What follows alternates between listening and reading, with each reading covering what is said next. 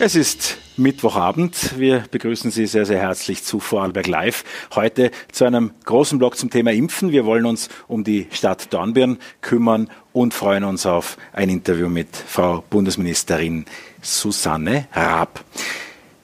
Wir wollen aber zunächst mit Corona beginnen und dazu begrüße ich bei uns im Studio Armin Fiedler. Er ist äh, Public Health Experte, wie das äh, international heißt, er berät die Landesregierung und auch verschiedene andere Institutionen in Vorarlberg in Sachen Covid-19 Strategie. Herr Dr. Fiedler, 137.000 Menschen haben in Großbritannien zwischenzeitlich die Corona-Impfung bekommen, lief gerade vorher über den Ticker.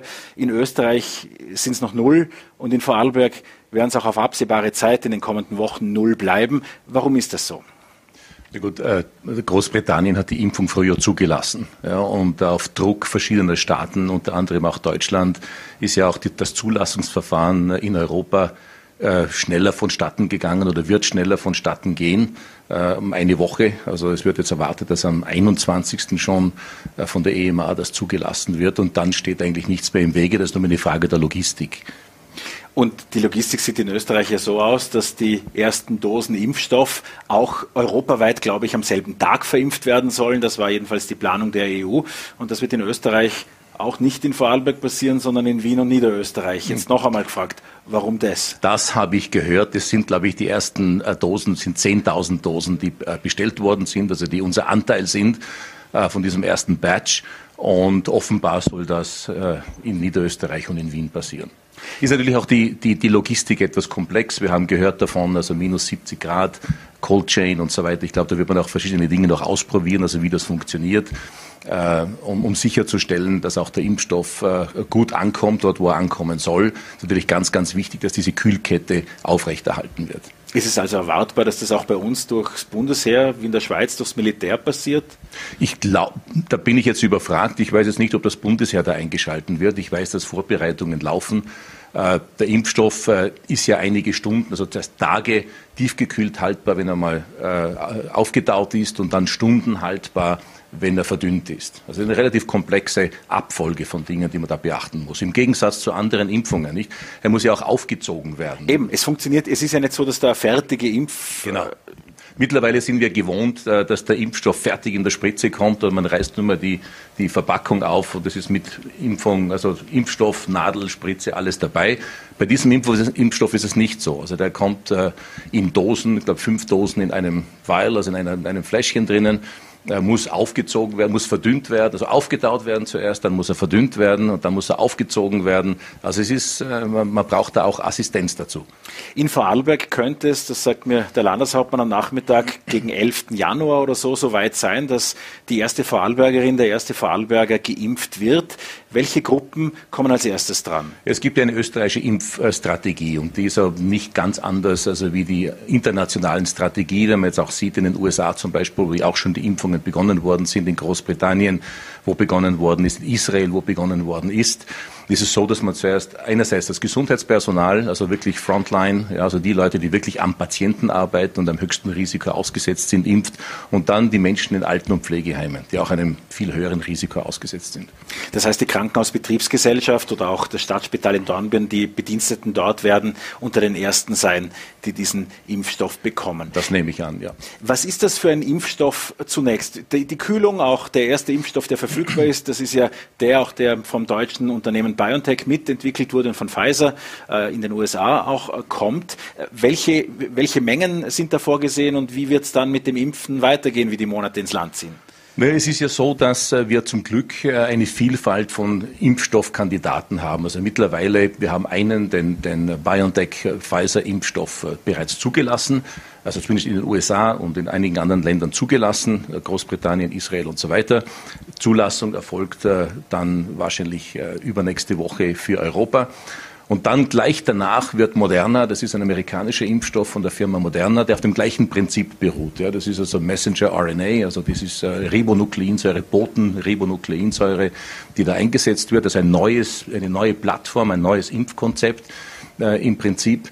Äh, gleich dahinter folgt AstraZeneca mit einem Impfstoff. Äh, das ist ein Vektorimpfstoff, also ein anderes Prinzip, das schon eigentlich längst erprobt ist oder lange erprobt ist, also diese Impfstoffplattform. Ähm, dies müssten aber allerdings noch in die, nicht in die Startlöcher zurück, aber da hat man dann den Phase 3, also die letzte, äh, die letzte Testung sozusagen, die letzte Testphase, da waren zu wenig ältere Menschen dabei. Also war das Altersprofil hat nicht gestimmt, also die mussten dann noch nachbessern. Also das wird noch einige Wochen oder Monate dauern, bis das fertig ist. Das heißt, die Impfstoffe, die zunächst verfügbar sind, das beschränkt sich im Prinzip ja auf einen dann. Das heißt, der äh, deutsch-amerikanische Impfstoff, der äh, auch in alten Bevölkerungsschichten gut äh, erprobt ist. Na, der ist nicht, der ist also im Prinzip nicht erprobt. Ja, also wir, das ist eine neue Plattform. Also wir hatten noch nie einen Messenger-RNA-Impfstoff. Allerdings die Technologie ist nicht ganz neu in der Forschung. Und zwar hat man sich erwartet, das, das war ja auch der, also BioNTech, die, die deutsche Firma, die eigentlich äh, da an vorderster Front gearbeitet hat, äh, die wollten eigentlich diesen Impfstoff äh, oder diese Plattform, also diese, diesen Mechanismus einsetzen für die Therapie von Krebserkrankungen. Und äh, erst dann, also wie Covid aufgetreten ist, haben die ganz schnell umgestellt und gesagt, okay, diese Plattform, dieses, äh, diese wissenschaftlichen Forschungen, die wir da betreiben, das fun funktioniert super für diesen Virus und haben sozusagen ganz schnell umgeschwenkt und waren dann die ersten tatsächlich, die diesen neuen Impfstoff auf den Markt bringen konnten. Wie lang wird es für jemanden, der nicht einer Risikogruppe angehört, der eine Familie hat, äh, die ganz normal zur Arbeit geht, vielleicht aber trotzdem 2021 im Sommer in Urlaub fahren möchte. Äh, wie lange wird es gehen, bis Otto Normalverbraucher geimpft ist? Ja, es gibt natürlich hier ein, ein, sagen wir mal, ein optimistisches Szenario, wenn alles gut geht. Ja, also wenn, weil es gibt ja viele Fragezeichen. Erstens einmal, glaube ich, der größte, auch für Österreich, also der größte Bulk an, an Impfstoffmenge, der kommen soll, wenn mich nicht alles täuscht, das ist der von AstraZeneca. Das ist genau der, der jetzt ein bisschen zurückgeworfen worden ist äh, in der, in der äh, Zulassung, im Zulassungsprozess. Das heißt, es hängt davon ab, wann der dann am Ende verfügbar sein wird. Es hängt dann ab von der äh, Produktion und der Logistik, inwieweit die tatsächlich versprochenen Mengen auch tatsächlich für uns zur Verfügung stehen. Das ist ja auch, das kann immer wieder auch im, also Impfstoffe werden in Batches erzeugt. Jeder Batch, also jede, jede Produktionseinheit muss eigens getestet werden. Da kann es einmal einen Produktionsfehler geben, zum Beispiel, oder eine Verunreinigung oder irgendetwas, da kommt das Ganze zum Stehen. Also diese Dinge kann man nicht voraussehen. Also wenn alles gut geht, dann würde ich erwarten, dass wir äh, bis in den Sommer hinein tatsächlich einen breite, äh, äh, breiten Anteil der Bevölkerung impfen können. Wir alle kriegen derzeit viele Zuschriften, welche die ganz verquer sind und von 5G-Technologie bis ich weiß nicht was alles mit der Impfung verknüpfen. Und dann gibt es aber jene, die einfach einen Respekt vor diesem noch nicht in der Breite erprobten Impfstoff haben, unsicher sind und die Bereitschaft in der Gesamtbevölkerung scheint nicht überwältigend zu sein, sich impfen lassen zu wollen. Ja gut, Österreicher sind ohnehin ein bisschen Impf, ja, vielleicht Impfmuffel ist vielleicht der falsche, der falsche Ausdruck. Wir sind, wir haben ein ganz ein seltsames Verhältnis zum Impfen. Nicht auf der einen Seite, wenn Sie hernehmen Grippe, da haben wir die niedrigste Impfbeteiligung Europas. Das sind acht Prozent oder Acht Prozent, also das gibt's nirgendwo in Europa. Das ist, das ist wirklich erstaunlich wenig. Auf der anderen Seite Zecken, da haben wir eine wunderbare Impfbeteiligung. Ich glaube, es ist 80 Prozent der Erwachsenen, die sich da irgendwie Zecken impfen lassen. Also es ist nicht unbedingt der Impfstoff und die Nadel und die Spritze, äh, es ist ein ganz unterschiedliches Verhältnis, die wir haben zu verschiedenen Impfstoffen. Und wie es dann aussehen wird mit Corona, äh, mit Covid-19-Impfstoff, wer weiß. Man sieht ja die Umfragen, auch ein weites Feld, also von irgendwas 20, irgendwas Prozent bis irgendwann 50 Prozent, je nachdem, wem man da glauben darf, wird man sehen. Aber ich glaube, da haben wir sicher noch Arbeit zu leisten. Wobei ich glaube, dass es weniger technische Aufklärungsarbeit braucht, sondern ganz einfach Vertrauen und äh, wie kann ich Vertrauen erzeugen? Einfach, glaube ich, auch sehr viel mit Vorbildwirkung. Das ist ja auch ein oft gekommener Hinweis, die Politiker sollen sich vor laufender Kamera auch gleich impfen lassen. Daran wird es ja nicht mangeln, eher vor der Zurückhaltung, dass die Politiker anderen den Impfstoff nicht wegnehmen wollen momentan. Aber Sie glauben, dass die Bevölkerung da noch breit auch von den Vorteilen überzeugt werden muss?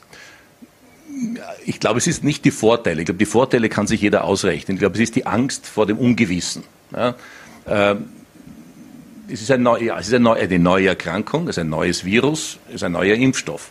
Es ist nicht äh, Zecken, das kennen wir seit vielen Jahrzehnten. Es ist nicht die Grippe, kennen wir seit vielen, vielen Jahrzehnten. Äh, klar, es gibt eine gewisse Wartehaltung ja, der Menschen. Also was passiert denn da?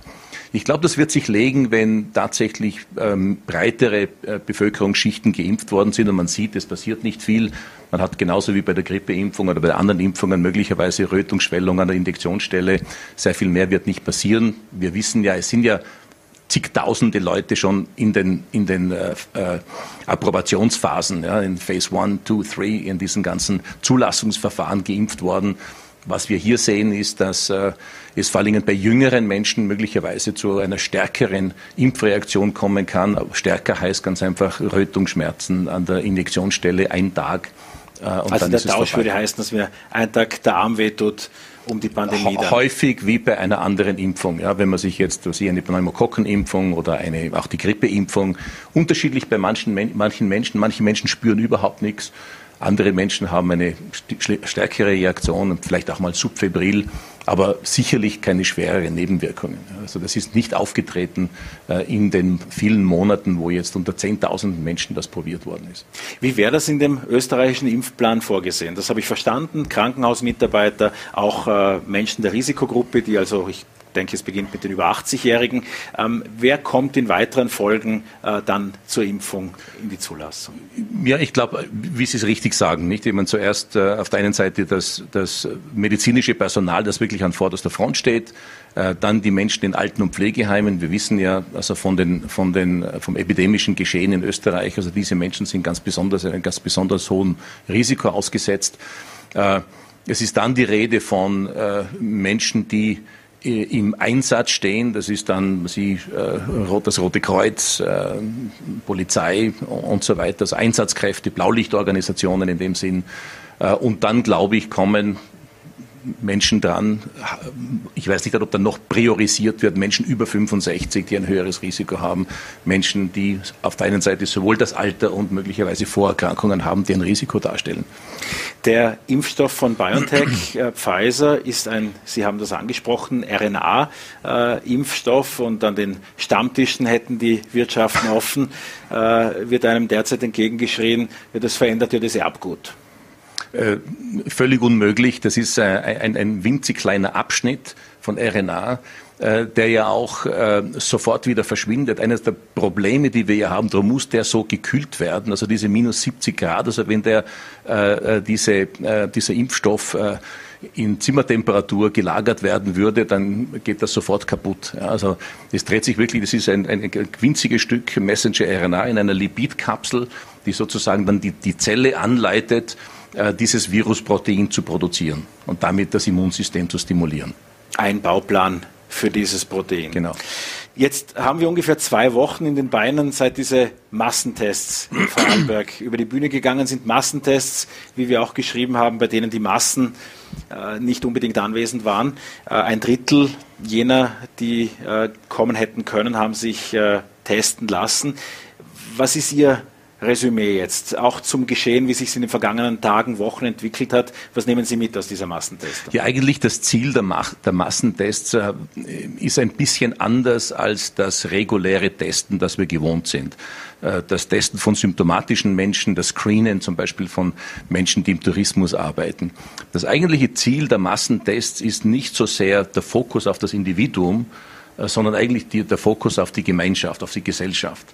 Äh, bei dem Massentest äh, können wir an ganz wenigen Tagen, an einem Wochenende, sehr viele äh, Positive, die es nicht wissen, Menschen, die den Virus tragen, aber keine Symptome haben, die normalerweise nicht zu einem Test gegangen werden, weil sie ja nicht spüren von dem, die können gleichzeitig aus der Gesellschaft sozusagen abgezogen, isoliert werden und deren Kontakte. Und das bedeutet natürlich, ist ein bisschen so wie eine Impfung. Also es reduziert ganz einfach die, äh, den Anteil in der Bevölkerung von Menschen, äh, die sozusagen den Virus weitergeben können. Und das ist eine wichtige Komponente im epidemiologischen Geschehen. Also das auf einmal Abziehen einer großen Menge äh, von, von Menschen, die sozusagen das Virus weitergeben können. Jetzt, natürlich ist klar, umso mehr da mitmachen, umso mehr man da aus, also aus der Bevölkerung abzieht, umso besser ist das. Ähm, ein Drittel der Bevölkerung, so wie in Vorarlberg, klar, da ist Luft nach oben. Auf der anderen Seite nicht zu unterschätzen. Also ich finde das in 105.000 Menschen, das ist ein ganz äh, sehenswertes Ergebnis, muss ich sagen. Die Landesregierung wird jetzt anbieten, rund um die Feiertage in Zusammenarbeit mit den Städten auch wieder solche Teststraßen zu machen. Die Hausärzte äh, haben sich freiwillig gemeldet, machen mit. Ähm, was erwarten Sie? Äh, was für ein Signal setzt dieses äh, Testen und was soll es nicht sein? Na, ich glaube, wie Sie richtig sagen, ich glaube, da muss man aufpassen und ganz klar kommunizieren. Es ist ein Schnappschuss. Also ich kann zum Beispiel angenommen, ich will die Familie besuchen, ich gehe vorher noch auf diese Teststraße, ich lasse mich testen, ich bin negativ. Da bin ich zu diesem Zeitpunkt, wenn ich aus dieser Teststraße herauskomme und mein negatives Ergebnis habe, bin ich negativ. Dann heißt es, okay, ich kann diesen Status beibehalten, indem ich ganz konsequent bis zum Besuch Maske trage, Abstand halte, äh, die normalen Sicherheitsvorkehrungen, die mittlerweile jedem bewusst sein sollen, einhalte. Ähm, dann sollte es relativ sicher sein. also wenn alle getestet sind, die sozusagen auf einen Besuch kommen, im Prinzip, das ist im Prinzip äh, dann eine Situation, die relativ sicher ist. Äh, was man nicht sich vorstellen darf, dass man, das habe ich auch schon gehört, dass dann man sagt, okay, wir sind getestet und jetzt äh, sind wir sicher von jetzt in die Zukunft hinein. Weil ich kann mich sofort danach wieder anstecken. Also jeder Risikokontakt nach der Testung da fängt das ganze Spiel wieder von vorne an. Diese Freifahrkarten, die wir nun alle bekommen haben von der Bundesregierung für Weihnachten, das macht ja epidemiologisch überhaupt keinen Sinn, dass genau an diesem 24.12. und am 25. es plötzlich möglich ist, Leute aus zehn Haushalten zu treffen, wenn man will. Wie, wie stehen Sie dazu? Muss man, ja gut, es ist immer eine Güterabwägung. Nicht? Also wir wissen auf der einen Seite, klar, es gibt hundertprozentigen Schutz, das wäre hundertprozentige Isolation. Und es gibt natürlich auch dann die Frage, was sind die Kollateralschäden?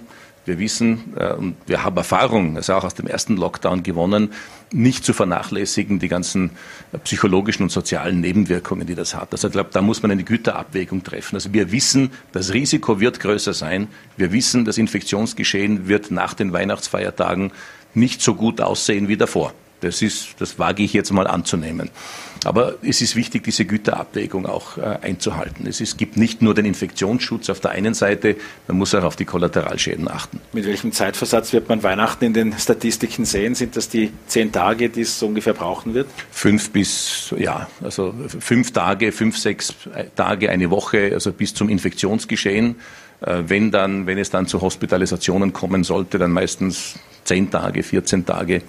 Äh, bis man dann äh, den Rattenschwanz sieht der an die, klinischen äh, Problemen. Die Tests im neuen Jahr sollen ja dann noch mehr anziehen. Es ist das kennt man schon von Filmen. Oftmals schwer für den zweiten Teil eines Films mehr Leute zu begeistern als für den ersten. Ähm, aber wenn man jetzt sich nicht damit Hollywood-Regeln beschäftigt, sondern damit, wie Menschen motiviert werden können, dann will die Regierung monetäre Anreize, Gutscheine, was auch immer. Da werden jetzt alle Schleusen geöffnet, um die Menschen zu den Tests zu bringen. Ähm, haben sich alle Bevölkerungsteile gleich testen lassen beim ersten Mal oder sind da Unterschiede festzustellen? Also wir wissen, dass im Verhältnis weniger, nicht ganz unerwartet, also weniger junge Menschen gekommen sind. Äh, ist auch klar, wir sehen das auch im demokratischen Verhalten. Nicht junge Menschen haben zwar eine politische Meinung, aber wenn es darauf ankommt, zur Wahlurne zu gehen, dann ist das die Bevölkerungsgruppe, die weniger geht. Es sind die Menschen, die eher compliant sind, ja, also wenn die Braven, die, die Braven sozusagen, also wenn die Regierung sagt, bitte das tun, dann tun sie das auch. Andere äh, bleiben fern. Ähm, was die Anreizstrukturen äh, äh, betrifft, also klar, man kann auf der einen Seite positive Anreizstrukturen in monetär, Gutscheine, wie Sie sagen, man kann negative Anreizstrukturen, wie in der Slowakei zum Beispiel, dass man gesagt hat, okay, wer nicht zum Testen kommt, muss sowieso 14 Tage Quarantäne halten, das wäre ein negativer, ein negativer Anreiz. Oder ich kann auch ein bisschen zurückgreifen auf den Nobelpreisträger äh, Richard Thaler, also Behavioral Economics, also Verhaltensökonomie, das Konzept von Nudging, also wir Menschen mögen auch, wenn wir das tun, was die Mehrheit tut. Also da gibt es viele, viele Beispiele im Laufe der Jahrzehnte, äh, die äh, diese Verhaltensökonomen äh, gesammelt haben und auch wissenschaftlich analysiert haben. Es muss nicht immer nur der Zwang sein und es muss auch nicht immer nur die Belohnung sein. Es kann etwas dazwischen sein. Ähm, rechnen Sie damit, dass sich damit mehr Menschen bewegen lassen oder ist das eine pure Hoffnung bei Ihnen? Es kommt darauf an, was man tut am Schluss. Ja. Aber es gibt mehrere Instrumente. Nicht? Es gibt auf der einen Seite der Zwang wirkt, aber meistens nur kurzfristig. Die Belohnung wirkt normalerweise besser und nachhaltiger. Ähm, und dazwischen gibt es etwas, das ist, das ist vielleicht äh, dieses Nudging, das äh, Richard Dahler beschrieben hat. Das ist, das ist schwieriger einzugrenzen. Das ist im Prinzip, ich tue etwas im Sinne der Gesellschaft. Und weil es viele tun, mache ich mit. Also dieses Gemeinschaftsgefühl, es gibt das gute Beispiel, äh, das mir am, am prägnantesten erscheint, äh, das glaube ich ist in Guatemala passiert, wo die, äh, das Finanzministerium nur einen, einen Brief an alle Steuerzahler geschrieben hat, dass 80 Prozent der Bürger zahlen die Steuern pünktlich ein. Da war keine Strafandrohung, es war keine Belohnung. Aber dieser Brief hat ausgereicht, um das Steueraufkommen um wie viele Prozentsätze ähm, äh, zu erhöhen. Also Menschen wollen das Positive tun, wenn sie irgendwo auch diesen, ja, dieses Nudging, dieses, dieses so ein bisschen hinschieben äh, äh, zum Gutes tun. Ähm, davon habe ich noch wenig gehört in, in der Strategie. Ich höre von den möglichen Bestrafungen, ähm, ich höre von den möglichen monetären Anreizen, Gutscheinen und so weiter.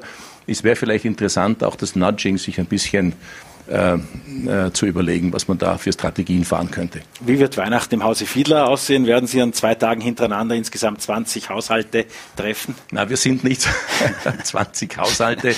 Also wir werden wahrscheinlich, also sicherlich unter der Konformlinie liegen, äh, aber ja mit Familie. Na wunderbar. Dann bedanke ich mich sehr dass, äh, bei Ihnen, dass Sie bei Vorarlberg Live zu Besuch waren. Sehr gerne. Und äh, wir wollen gleich zum zweiten Thema des Tages gehen und nach Wien schalten. Denn die Bundesregierung hat am heutigen Mittwoch äh, den ersten Teil des Antiterrorpakets vorgestellt. Es geht hauptsächlich darum, äh, jetzt religionsneutral formuliert, statt eines äh, politischen Islamverbots äh, eine allgemeine Strafbestimmung gegen religiös motivierte extremistische Verbindungen zu finden. Auch Symbole äh, von extremen Vereinigungen, beispielsweise der Identitären, sollen so einfacher verboten werden können. Und ich freue mich sehr, dass äh, Susanne Raab, Ministerin Raab, uns zugeschaltet ist. Einen schönen Abend nach Wien.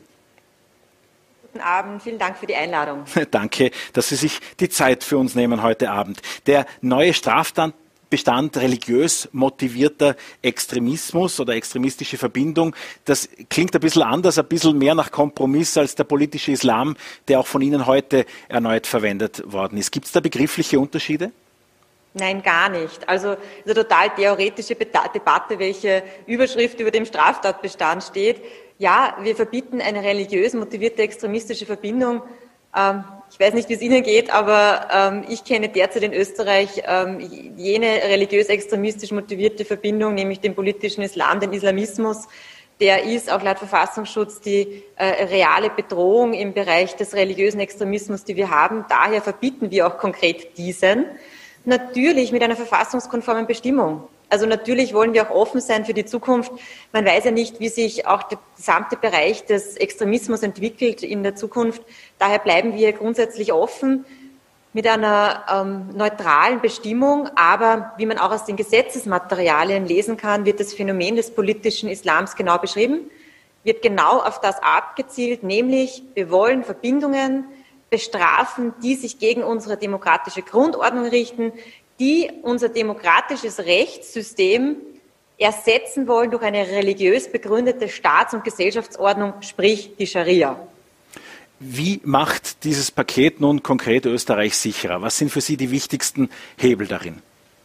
Also ich möchte es wirklich betonen, wir haben ein umfassendes Gesetzespaket verabschiedet. Ich bin jetzt seit zehn Jahren äh, im Integrationsbereich tätig und weiß von vielen Forderungen auch von Behörden, dass sie mehr Ermittlungsbefugnisse haben, dass es verbesserten Datenaustausch gibt, dass man einfach mehr Handhabe hat gegen extremistische Bewegungen. Und das ist uns wirklich gelungen. Wir gehen in zahlreiche Gesetze rein, viele Verbesserungen und vor allem systematisch. Also der Kampf gegen den politischen Islam als Nährboden für Extremismus, dass wir Organisationen, Moscheen, Vereine, die radikales Gedankengut verbreiten, einfach rascher schließen können. Ist mir aber wichtig zu betonen, das ist kein Generalverdacht gegen alle Moscheen in Österreich, sondern wir wollen dort konkret hinsehen, wo radikales Gedankengut verbreitet wird.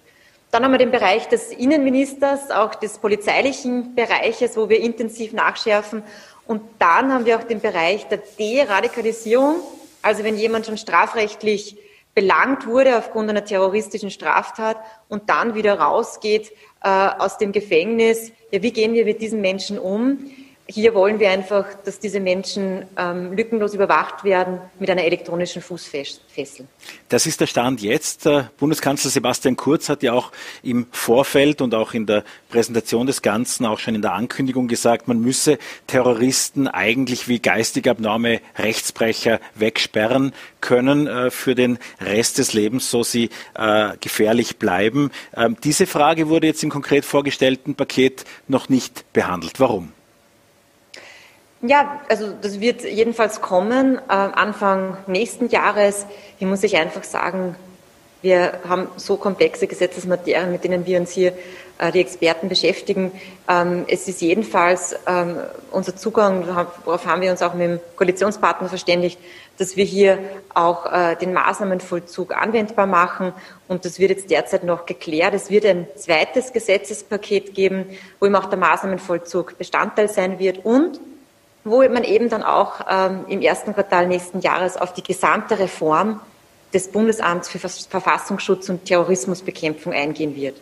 Also die Verfassungsschutzreform, die ja in der Terrorbekämpfung auch ein ganz zentrales Element ist. Der Innenminister arbeitete wirklich auf allen Ebenen und auf Hochtouren daran. Vorarlberg ist auf der Terrorlandkarte ja nicht zwingend äh, zentral und doch sind manche Menschen hier besorgt, weil äh, in Süddeutschland sich Salafistenzentren äh, befanden. Der Attentäter von Wien war in Winterthur oder mit, hat sich mit, mit äh, Kollegen aus Winterthur getroffen, auch mit, äh, mit unter Beobachtung stehenden Menschen aus Winterthur getroffen. Winterthur ist hier im Prinzip nicht einmal eine Stunde Autofahrt entfernt. Der Attentäter ist ja wahrscheinlich dann auch äh, quer durchs Land gefahren sozusagen. Ähm, wie, wie, wie beurteilen Sie die Gefährdungslage in Vorarlberg? Welche Rolle spielen diese Zentren im Umfeld? Ja, ich glaube, man muss da auch ehrlich sein. Ähm, wir können sozusagen, also hundertprozentige Sicherheit gibt es nicht in keinem unserer neun wunderschönen Bundesländer. Ähm, und das zeigt sozusagen auch die Terrorverflechtung des Attentäters von Wien. Also dankenswerterweise gibt es eine super Zusammenarbeit zwischen dem Verfassungsschutz in Deutschland, in der Schweiz und auch in Österreich. Und man hat eben gesehen, dass hier der Attentäter von Wien auch in der Islamistenszene in Europa unterwegs ist eben auch in der Schweiz, eben auch in, ähm, in Deutschland, auch Leute sozusagen, Kollegen, wenn man so will, ähm, aus dem extremistischen Bereich eben auch in, in Wien getroffen hat.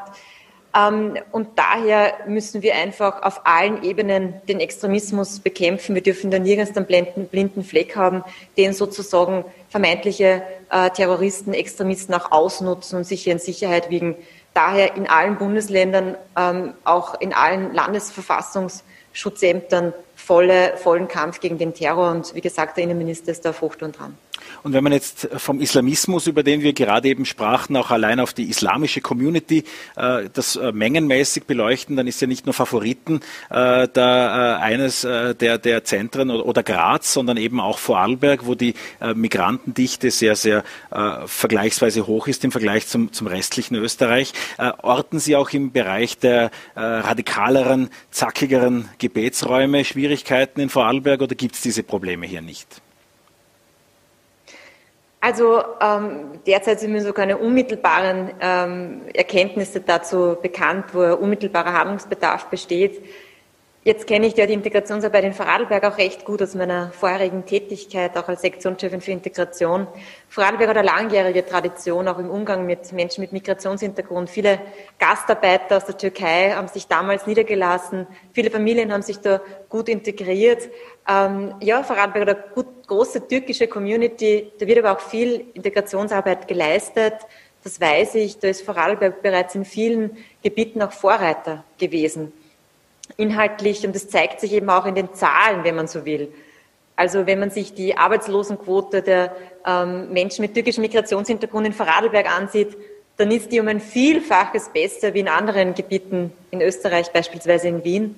Und das ist sicherlich auch deshalb, weil, wie gesagt, hier immer auch viel ähm, daran gearbeitet wurde von unterschiedlichen Ebenen. Sie sind von der Ressortzuständigkeit äh, ja äh, Frauenministerin auch dieser Bundesregierung ähm, und äh, das nur als, als Einleitung dazu. Eine 37-jährige Frau hier aus Vorarlberg ist Ende November, äh, ja, man muss sagen, zusammengeschlagen, verletzt, am Kopf verletzt worden ähm, und ist jetzt gerade in den letzten Tagen an diesen schweren Verletzungen, die ihr durch den Lebensgefährten zugefügt worden sind, verstorben. Ähm, sind Frauen rechtlich gut genug geschützt? Was gibt es da zu tun? Es passieren ja immer noch diese Gut, ob es dann am Schluss als Mord sich quantifizieren lässt, muss das Gericht entscheiden. Aber ich sage jetzt mal ähm, einfach so, diese, diese, diese, diese Morde innerfamiliär, diese Daten, die müssen doch ein Ende finden können. Welche Möglichkeiten gibt es da noch? Ja. Ja, ist erschütternd. Also ähm, jeder äh, Fall, der mir auch als, im Rahmen meiner Tätigkeit als Frauenministerin dann näher bekannt wird, wenn man auch mit den Frauenorganisationen spricht, äh, ist sehr erschütternd, wie viel Gewalt hier ausgeübt wird, auch im familiären Kontext. Wir müssen jede Möglichkeit nutzen, hier auch darauf aufmerksam zu machen, dass Gewalt in der Familie eben ähm, in Österreich noch traurige Realität ist. Also dass hier Kinder und Frauen vielfach noch Gewalt erfahren und dass wir hier einfach dagegen angehen müssen. Ähm, was kann man nun tun? Also wir haben einen großen Gewaltschutzgipfel abgehalten im November.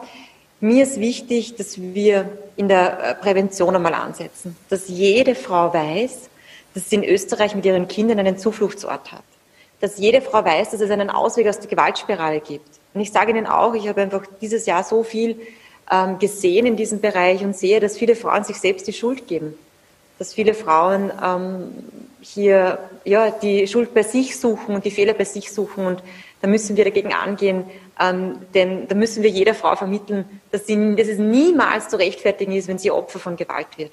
Und diese Präventionsarbeit habe ich intensiv investiert, auch finanziell umfassend gestärkt. Weitere 3,5 Millionen Euro in Gewaltprävention von Frauen und Kindern habe ich dieses Jahr investiert. Zum Zweiten ist es wichtig, dass wir hier auch polizeilich vorgehen. Daher habe ich mit dem Innenminister den Gewaltschutzgipfel gemacht, dass wir hier ähm, beispielsweise in den Polizeiinspektionen auch Gewaltpräventionsbeamte haben, dass sie auch Frauen tätig sind, die einen besseren Zugang vielleicht haben zu Frauen, die Opfer von Gewalt geworden sind. Hier braucht es eine gewisse Sensibilität, vor allem wenn es um sexuelle Gewalt geht. Und zum Dritten, ja, wir haben ja auch die Straftatbestände gerade äh, letztes Jahr höher geschraubt, Gott sei Dank, und auch gezeigt, dass hier gegen Gewalt äh, an Frauen keine Toleranz herrscht. Das heißt, ein starkes Strafrecht, das, das wollen wir hier und das werden wir auch dementsprechend vollziehen. Hat sich das in der Praxis bewährt?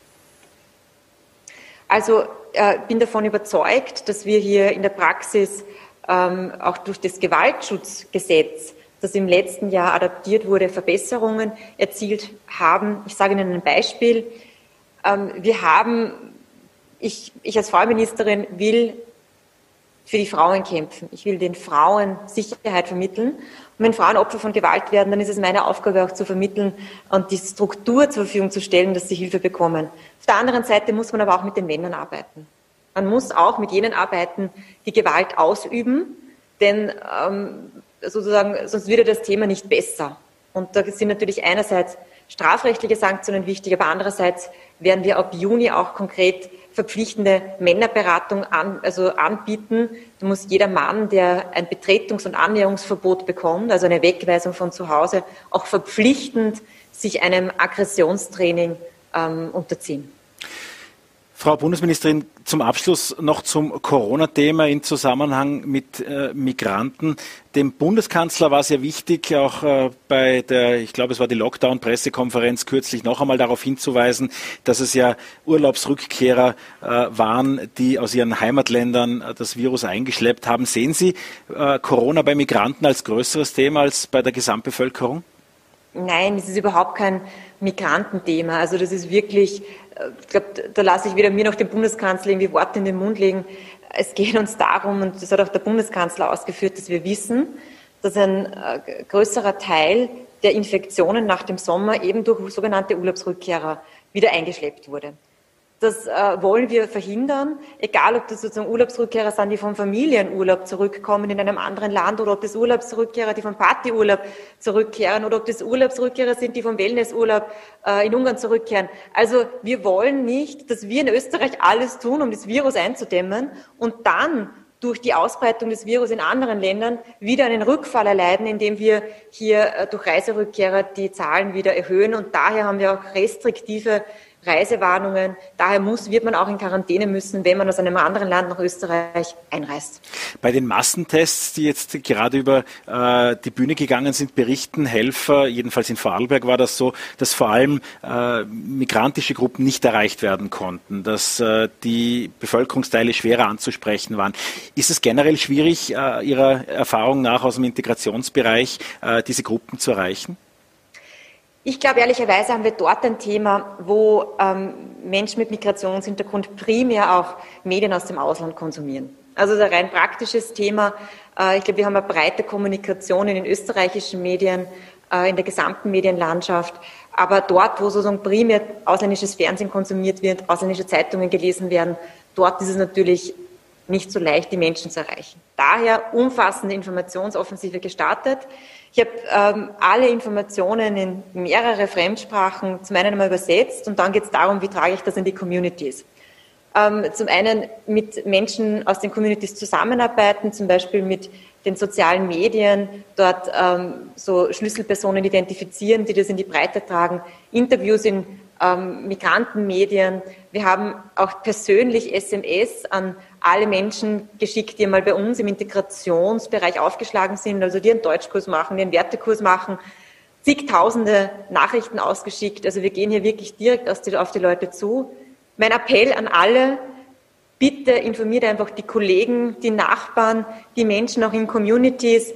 Es ist wichtig, dass die Beteiligung an einem Massentest steigt. Dazu brauchen wir unabhängig des Migrationshintergrunds alle Menschen in Österreich.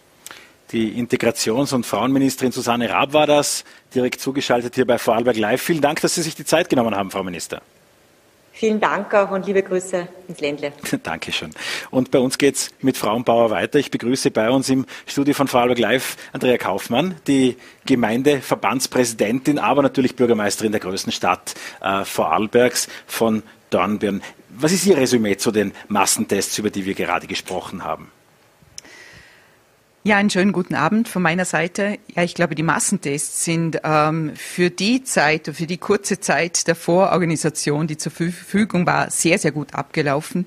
Ich glaube, wir haben in Vorarlberg da gezeigt, was wir können, natürlich in einer sehr, sehr guten Zusammenarbeit zwischen Land, zwischen Gemeinden, zwischen äh, Rotem Kreuz, Feuerwehr, aber auch sehr vielen äh, Mitarbeiterinnen und Mitarbeitern aus den Gemeinden und Freiwilligen, die mitgeholfen haben. Es wurde innerhalb kürzester Zeit auch die Standorte äh, festgelegt, die Infrastruktur zur Verfügung gestellt, die Mitarbeiter rekrutiert und das Zusammenspiel hat, glaube ich, sehr, sehr gut funktioniert. Das stellt niemand in Frage. Ja. Auch jeder, der dabei war, ja. der sagen, es hat funktioniert wie ein Uhrwerk. Genau. Es hätte ein bisschen mehr kommen können. Das stimmt, das stimmt. Woran lag es? Ähm, persönlich war ich ein bisschen enttäuscht. Ich habe mir einen größeren Prozentsatz erwartet. Wir haben dann zuerst gefürchtet, dass es zwischen sich 20 und 25 Prozent einpendeln wird. Ich glaube, so die positive Publicity und die Mundpropaganda, so schlimm ist das gar nicht mit diesen Nasenstochern, hat ein bisschen dazu beigetragen, dass am Sonntag doch noch einige gekommen sind. Mehr als erwartet und auch unangemeldet äh, relativ viele gekommen sind. Wir sind auf 30 Prozent gekommen. Aber ich muss schon sagen, wir haben verschiedene Gruppen nicht erreicht. Und das waren ganz eindeutig bei uns im Vorarlberg auch migrantische Gruppen obwohl wir, ich weiß es jetzt für die Stadt Dornbirn, am äh, Freitagabend noch einmal Kontakt aufgenommen haben, noch einmal mit den äh, Vereinen auch Kontakt aufgenommen, dass sie Werbung machen, dort noch einmal SMS, WhatsApp-Gruppen bedient haben. Es kamen sehr, sehr wenige und weniger als der Anteil der Bevölkerung ist. Das muss man bei uns ganz klar sagen. Da müssen wir besser werden bei den nächsten Testungen. Was waren andere Gruppen? Spöttische Beobachter haben mir gesagt, es waren Migranten und FPÖ-Wähler, die nicht gekommen sind. Das kann ich nicht beurteilen, die Parteizugehörigkeit. Gut, ähm, jetzt ähm, welche Learnings nehmen Sie aus diesem ersten Test? So heißt das ja im Vorarlberger Dialekt. Äh, welche äh, anderen Sachen würde man im Januar organisieren? Was wird es weiterhin diese Anmeldung geben? Braucht es das gegebenenfalls gar nicht, weil das Werkel so gut funktioniert? Oder äh, was werden Sie ändern, wenn im, am 8., 9. Januar wieder getestet wird? Also ich glaube, das Anmeldesystem ist sehr, sehr gut, weil auch wenn es im Prinzip, man darf zwar nicht laut sagen, egal ist, ob ich eine Viertelstunde vorher oder nachher komme, es kanalisiert ein bisschen die Menschenströme. Das ist der Service, dass man nicht eine halbe Stunde, Stunde, zwei Stunden anstehen muss bei den Testungen. Es hat jeder gesagt, da komme ich hinein, in zehn Minuten bin ich wieder. Okay. Also Anmeldesystem, glaube ich, perfekt. Aber man soll ruhig auch öffnen, dass zusätzlich, wir werden auch verstärken bei den Anmelde, bei den stark frequentierten äh, Teststandorten werden wir zusätzlich Anmeldeplätze machen, damit einfach auch Leute ohne Anmeldung kommen können, wenn sie sich kurzfristig entschließen. Wir haben es gemerkt, in Dornbirn in der Innenstadt war viel Laufpublikum vom Markt am Samstag, die sich kurzfristig entschieden haben, ich gehe doch noch ins Kulturhaus testen. Also ich denke, da muss man ein bisschen verbessern. Äh, wir werden äh, Standorte dort zusammenlegen, wo weniger Frequenz war. Und wir haben auch angeregt, ich weiß nicht, ob wir das umsetzen können, dass wir sowas wie mobile Teststationen auch machen. Ich glaube, die Betriebe müssen auch noch stärker ins Boot geholt werden. Es gab Betriebe, die ganz stark bei ihren Mitarbeitern Werbung gemacht haben, bitte geht testen und x Mails geschickt haben, x Ansprachen gemacht haben. Es gab Betriebe, die sehr zurückhaltend waren und eher gesagt haben, ja gut, wenn er nicht geht, ist vielleicht nicht die Gefahr groß, dass mir da viele ausfallen. Also ich glaube, wir müssen die Betriebe auch noch stärker ins Boot holen. Und wir haben auch gesagt, äh, vor allem bei den freiwilligen Helfern, dass wir vielleicht selber auch Migranten zu den freiwilligen Helfern dazunehmen, damit dort auch breiter die Community äh, zum Testen kommt. Hm.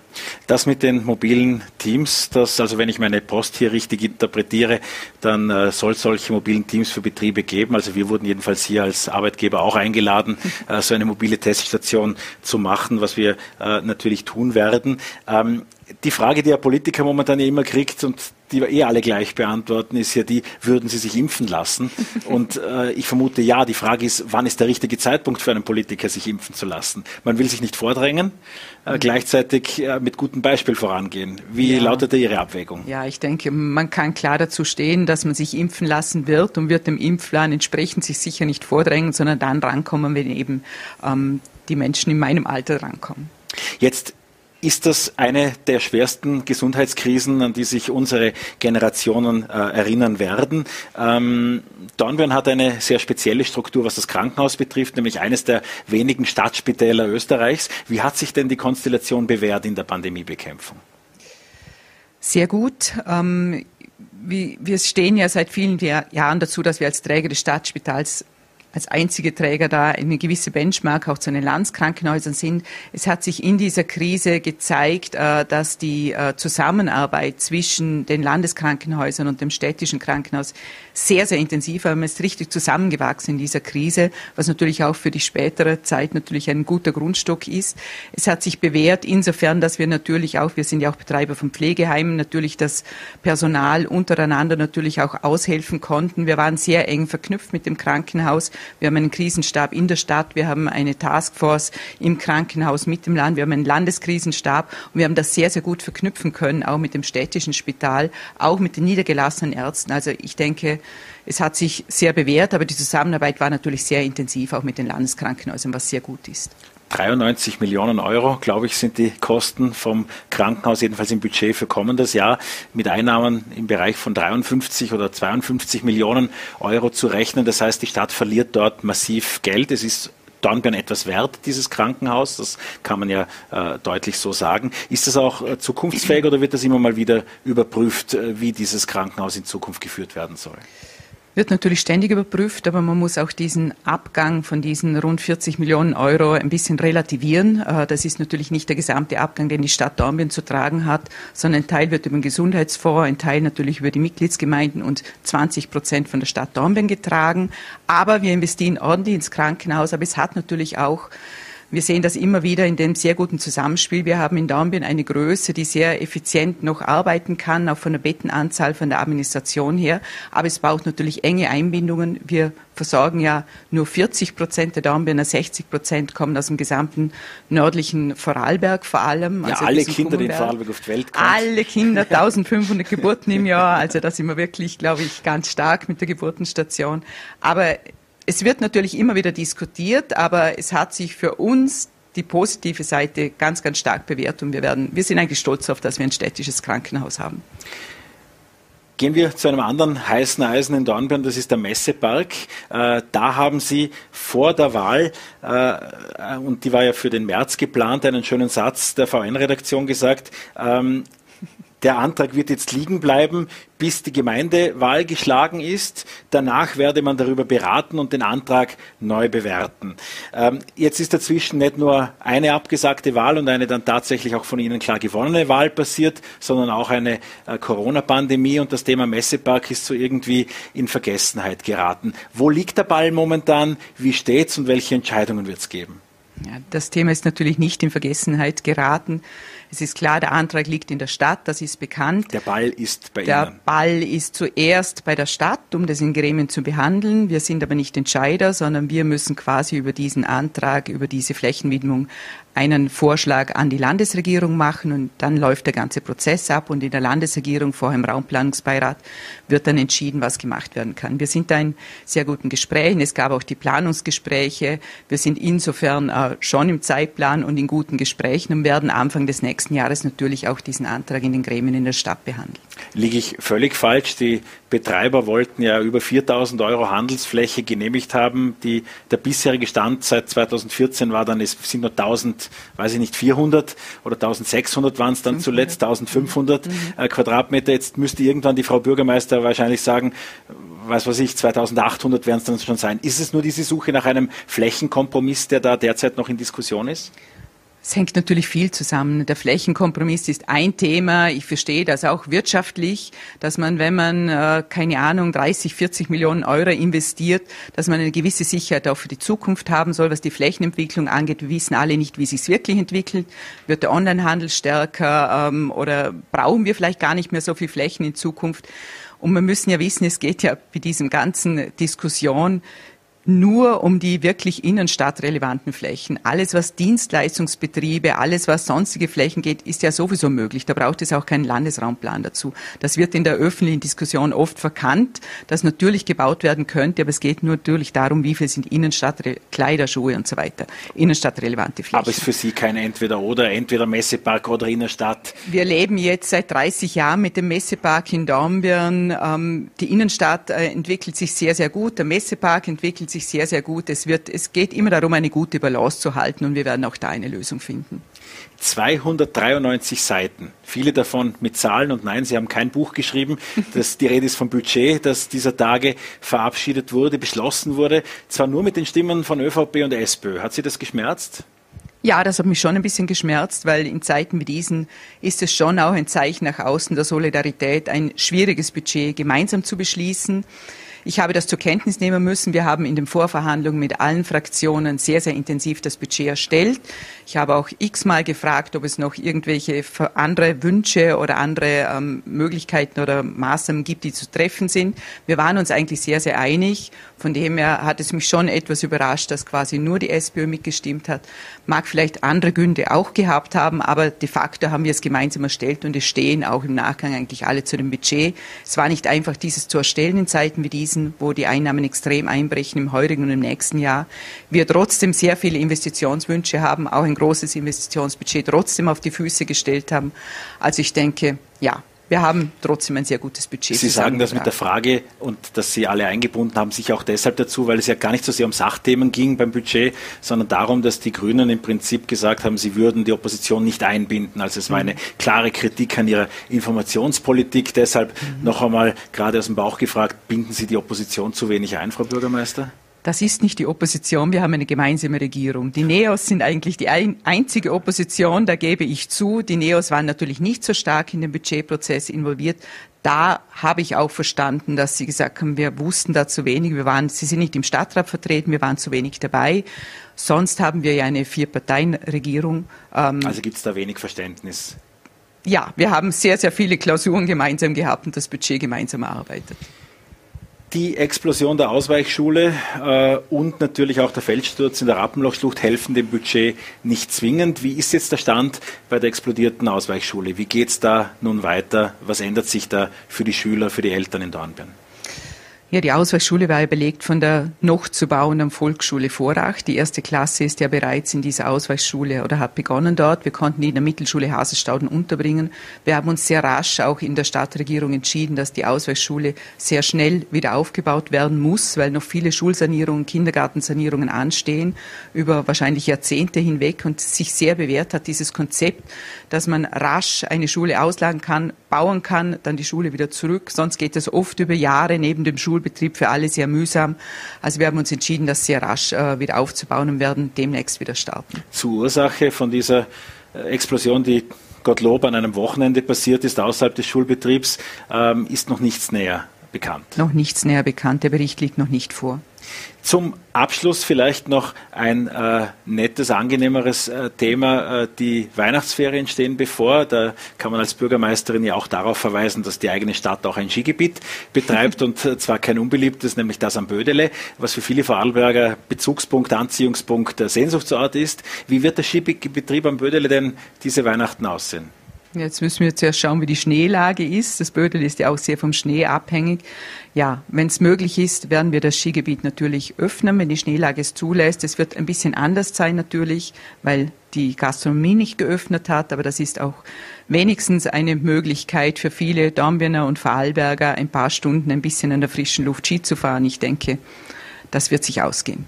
Frau Bürgermeisterin, vielen Dank für den Besuch bei uns im Studio bei Vorarlberg Live. Und äh, das war die heutige Ausgabe von unserem kleinen feinen Tagesmagazin. Sie äh, sehen uns morgen wieder um dieselbe Uhrzeit, 17 Uhr hier auf Voller.t, auf VNRT, auch auf Ländle TV. Dann wird äh, uns zugeschaltet sein Pamela Rendi-Wagner, die SPÖ-Vorsitzende, die auch bei den Massentestungen ja als Ärztin selbst mitgewirkt hat und ihre eigene Sicht auf die Maßnahmen der Bundesregierung hat. Ich freue mich sehr, wenn Sie morgen wieder dabei sind. Bleiben Sie gesund. Ihnen einen schönen Abend.